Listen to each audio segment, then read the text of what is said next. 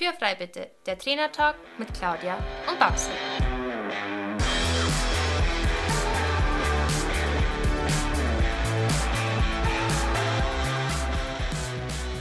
Herzlich willkommen zu unserem Trainertalk Podcast und schön, dass du eingeschaltet hast. Wir sind Claudia Scheler und Barbara Decker, Trainer für Freizeitreiter und selber aktive Pferdesportler. In diesem Podcast wollen wir unsere Erfahrungen mit dir teilen. Du bekommst wertvolle Tipps und Tricks, die dich in deiner eigenen Arbeit mit deinem Pferd wirklich weiterbringen. Also lass uns anfangen und Tür frei bitte. In der letzten Folge haben wir dir Tipps versprochen, wie du deinen Reitersitz und auch somit die Einwirkung auf dein Pferd verbessern kannst. Wir also all diese Übungen, die wir dir jetzt heute sagen, sind so grobe Empfehlungen, wie man einfach seine Beweglichkeit verbessern kann.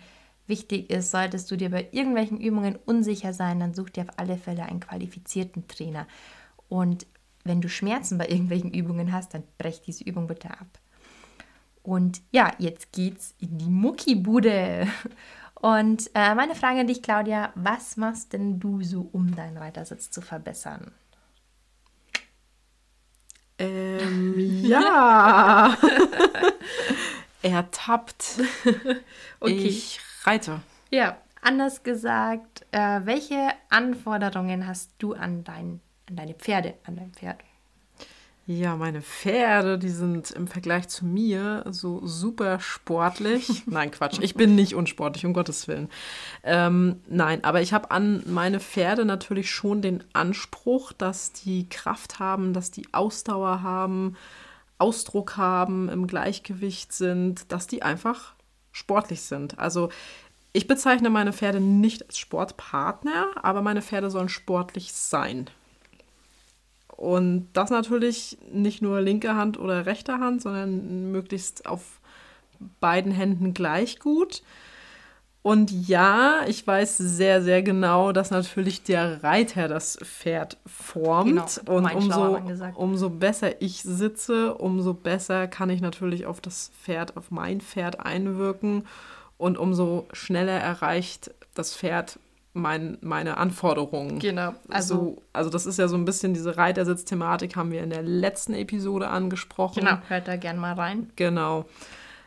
Ja, also wie gesagt, ich finde das sehr wichtig, dass also diese Anforderungen, die ich an mein Pferd stelle, die solle ich auch als Reiter an mich selbst stellen, weil ich kann ja nicht von, also für mich ist es dann doch auch ein Sportpartner, also ich sehe es, was leistungsmäßig angeht, beim Pferd da doch auch gleich. Also wenn ich was von meinem Pferd verlange, was ich nicht kann oder ihm ansagen kann, ähm, finde ich das unfair und das ist nicht gerecht und deswegen muss ich auch in der Lage sein, genauso sportlich und also ich kann nicht erwarten, wenn ich linke Hand ein totales oder linke Körperhälfte ein Defizit habe, weil ich bin einfach Rechtshänder, dass mein Pferd linke Hand perfekt läuft.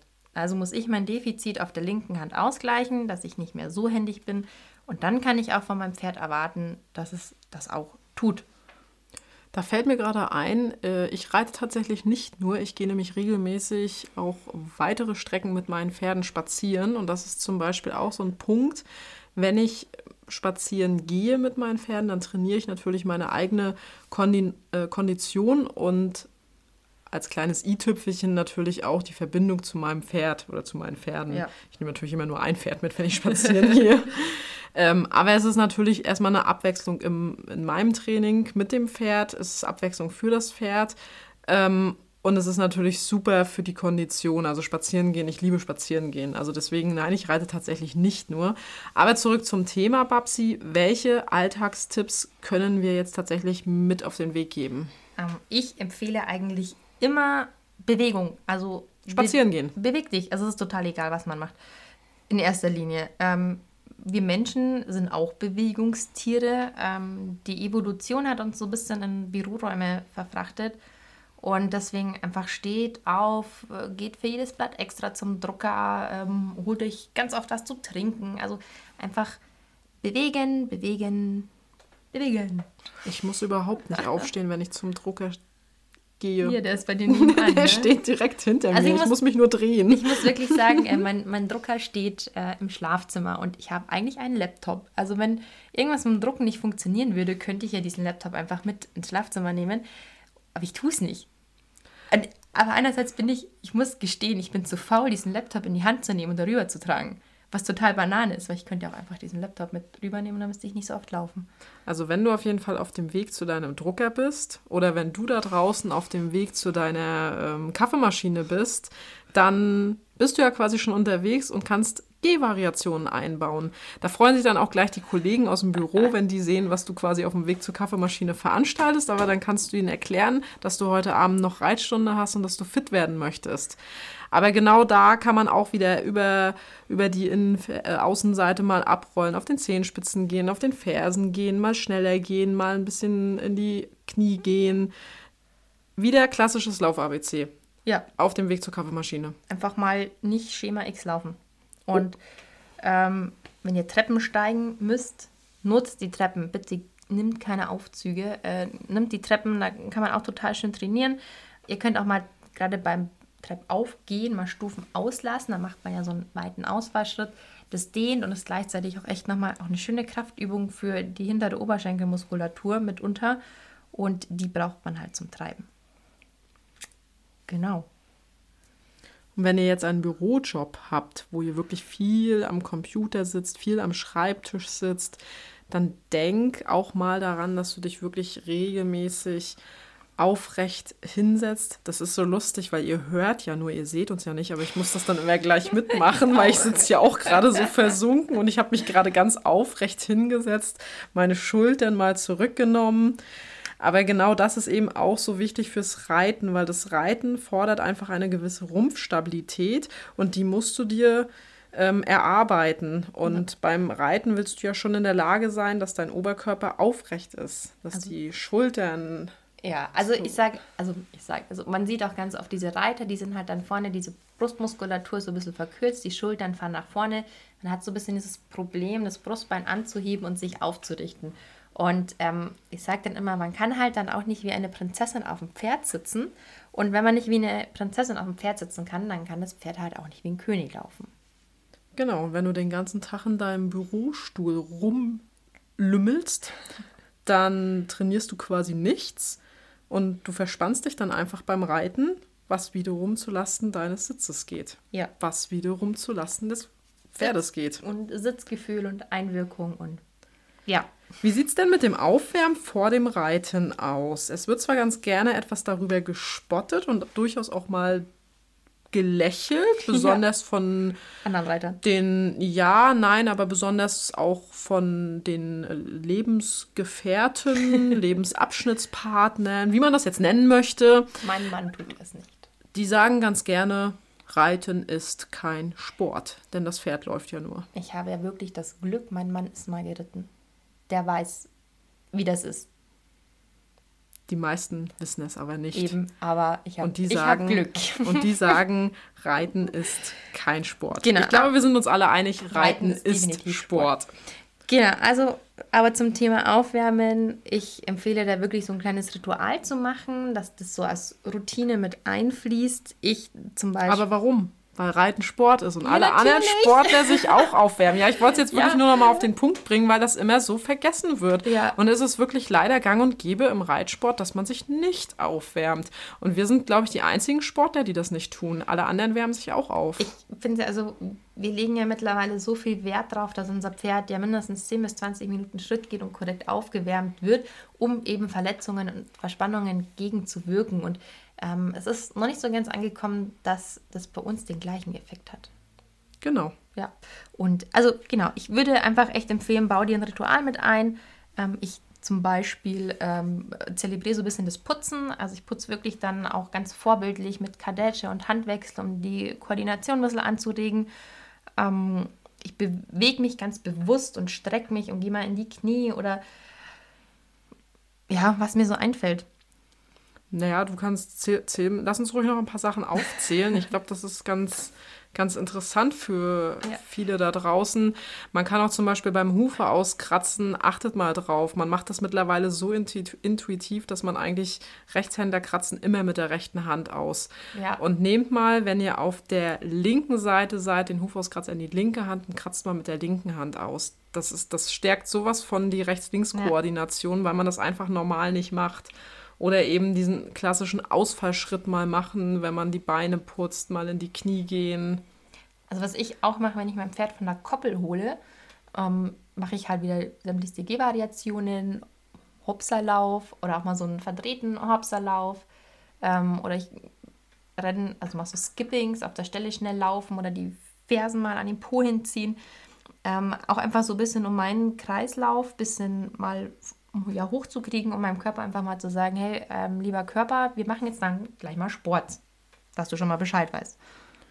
Und dann ist es ja, wenn du nachher fertig bist mit Putzen und Satteln und du bist auf dem Weg in die Reithalle, auf den Reitplatz, ähm, dann kannst du ähnliche Sachen machen. Du musst nicht Schritt reiten, du kannst auch Schritt warm führen. Ja, Gerade ja. im Winter, wenn es kalt ist, ist es sogar viel angenehmer, als wenn du da im Sattel sitzt und dir quasi auf gut Deutsch die Füße abfrieren. Und wartest, dass die 20 Minuten vorbeigehen. Also dann, kann, dann kannst du eben Schritt führen und dabei auch wieder verschiedene G-Variationen genau. einfließen lassen. Also du sollst jetzt nicht nur 20 Minuten Schritt führen und dich dann draufhocken und lostraben, ähm, einfach mal so fünf, zehn Minuten das einbauen und dann halt nochmal auf dem Pferd sitzen, dass das Pferd halt dann auch mit dir obendrauf nochmal die Belastung hat zum Schritt warm gehen. Genau, und das Ganze natürlich schön zügig, also es soll wirklich ein aktives mit deinem Pferd warm machen sein. Ähm, du sollst dein Herz-Kreislauf-System in Schwung bekommen und das Pferd kann sich natürlich zudem ohne dein Gewicht im Sattel warm laufen und Gelenkschmiere entwickeln, welche einfach enorm wichtig ist für die Gesunderhaltung deines Pferdes. Also das ist ja auch der Grund, weshalb wir überhaupt Schritt reiten oder Schritt ähm, führen. Und auch für die Sehnen, Bänder und. Genau. Und was du natürlich auch machen kannst, wenn du jetzt genug Schritt geführt hast, kannst du natürlich auch kleine Trabpassagen einbauen geführt. Also einfach mal ein Stück antraben, neben deinem Pferd herjoggen. Du kannst Hopserlauf machen, du kannst andere G-Variationen machen. Also wieder dieses klassische Lauf-ABC. Aber üb das erst mit deinem Pferd. Also es gibt durchaus Pferde, wenn du da plötzlich anfängst, neben dem Pferd rumzuhopsen, die sich dann denken, was zum Teufel machst du da? Ja. Und die sich dann mal erschrecken. Also deswegen üb das vorher oder gewöhn da dein Pferd vorsichtig dran.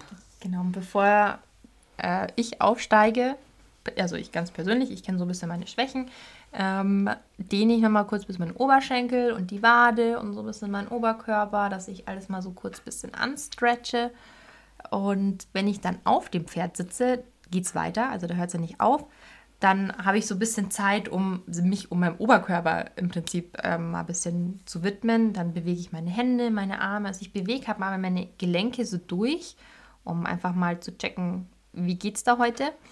Und da natürlich auch das wieder, Pferd genau. muss mitspielen. Also mach das, nimm nicht einfach die Füße aus dem Steigbügel und, und fang an, da wild zu drehen, wenn dein Pferd das überhaupt nicht kennt. Auf keinen Fall. Und vor allem, wenn ihr da jetzt ähm, große kreisende Bewegungen mit den Armen macht, dann achtet auch auf die Pferde in der Reitbahn, wie die darauf reagieren. Die finden das durchaus auch nicht so cool, wenn jetzt ähm, von so einem Mitpferd in der Halle da auf einmal durch die Gegend geturnt wird. Das hört sich eigentlich alles schon mal ganz gut an. Ich zum Beispiel habe ganz oft das Problem, weil ich ja eben vormittags im Homeoffice arbeite, dass ich einfach steife Schultern habe, so ein bisschen im Nacken verspannt bin. Was würdest du mir da jetzt empfehlen? Das ist pauschal gesagt echt ganz schön schwer, weil das Problem oft nicht die Ursache ist. Also zum Beispiel hochgezogene Fersen korrigiert man ja gerne einfach damit, machen wir die Fersen tief. Ähm, ist aber nicht das Problem im eigentlichen Sinne. Also meistens fehlt es halt irgendwo so ein bisschen an Losgelassenheit, an dem Vertrauen, ähm, ausbalanciert auf dem Pferd zu sitzen. Also da könnte man da ansetzen, dass man, das muss man halt sehen. Also das kann man jetzt auch nicht so pauschal sagen, aber wenn man das sieht, dass man mal mit Balanceübungen anfängt oder dass man den Oberschenkel löst, das Knie löst oder auch einfach mal die Steigbügel kürzer macht, ähm, dann kommen Fersen auch gerne mal ein bisschen tiefer, äh, wenn man da halt nicht auf diesen ewig langen Steigbügeln steht. Ähm, aber jetzt so ganz konkret in deinem Fall, wenn gerade wenn du im Homeoffice sitzt und dann schon merkst, dass das äh, ein bisschen wieder fest wird, einfach mal so den Nacken bewegen, den Kopf bewegen ähm, oder diese Zupfmassage machen, also wirklich mal diesen Muskel nehmen und so wirklich zwicken. Das darf kurz mal so ein bisschen unangenehm sein. Aua. Ja, aber das regt die Durchblutung an. Es ist so ein bisschen wie, wer es kennt, diese Faszienrolle nur halt mit den Händen gemacht. Was du aber eben gesagt hast und was ich auch ganz wichtig finde, ist, ähm, dass der Fehler eben nicht gleich die Ursache ist in den meisten Fällen. Ja. ähm, ja, das ist einfach so. Der Mensch ist nicht perfekt und gleichmäßig trainiert, aber es ist einfach wichtig, dass du deine Schwächen kennst und an diesen, an, an diesen arbeitest. Wenn, wenn ich jetzt zum Beispiel, ich habe ja eben gesagt, ich habe ganz oft so steife Schultern, ein bisschen verspannt im Nacken, dann weiß ich, dass das meine Schwäche ist. Dann ist zum Beispiel auch gut, dass ich mal so ein bisschen Armkreisen mache beim warm machen, bevor ich in den Sattel steige. Merkst du einen Unterschied dann, oder? Das sind so kleine Sachen, ja. Das und das, das, das kostet sind, dich ja auch Das kostet Schritt mich keine, Zeit. keine fünf Minuten und das sind Sachen, die, die es dann besser machen. Ja. Also deswegen wirklich ganz wichtig, versuch herauszufinden, wo deine Schwächen liegen. Babsi, was sind deine Schwächen? ich habe keine Schwächen. Just call me perfect. Nein, ähm, ich, ich habe hab, gerade gesagt, keiner ist perfekt. Dann hast du wohl gelogen. jetzt fall mir nicht in den Rücken. Nein, also ich habe auch ähm, so ein bisschen meine Schwachstellen. Ich habe so ein bisschen äh, rechte Oberschenkelmuskulatur so ein bisschen fest und das merke ich einfach. Dann muss ich da einfach regelmäßig massieren. Dann kann ich auch wieder lockerer im Becken mitschwingen. Ähm, wenn ich beim Reiten merke, oh, irgendwie hocke ich nicht mehr so gerade, ich knicke auch mal gern ein bisschen im, im Becken ein, dann weiß ich schon wieder, ah, Bauchmuskeltraining, gerade die schrägen Bauchmuskeln habe ich gerade mal wieder ein bisschen zu wenig gemacht. Ähm, dann muss ich das halt einfach wieder in Angriff nehmen und dran arbeiten. Sonst wird es nicht besser. Richtig. Genau. Und ich versuche allerdings wirklich, äh, habe ich mir so versucht anzugewöhnen, einen Sonnengruß täglich zu machen. Ach ja, du bist ja Yoga-Fan. Nein, überhaupt nicht. Überhaupt nicht. Also ich brauche eigentlich, gerade weil ich beim Reiten immer so ein bisschen runterkommen muss und entspannen muss und brauche ich eigentlich einen Sport, wo ich so nochmal so richtig die Kacke hauen kann. Und Yoga ist ja doch eher wieder so ein bisschen entspannter. Ich dachte immer, du machst das total gerne. Ja, diesen Sonnengruß mache ich aus dem Grund total gerne, weil er mir unglaublich gut tut. Das, ist, das sind fünf Minuten. Ich bin auch selbst erstaunt. Das sind echt fünf Minuten, die hat man Zeit.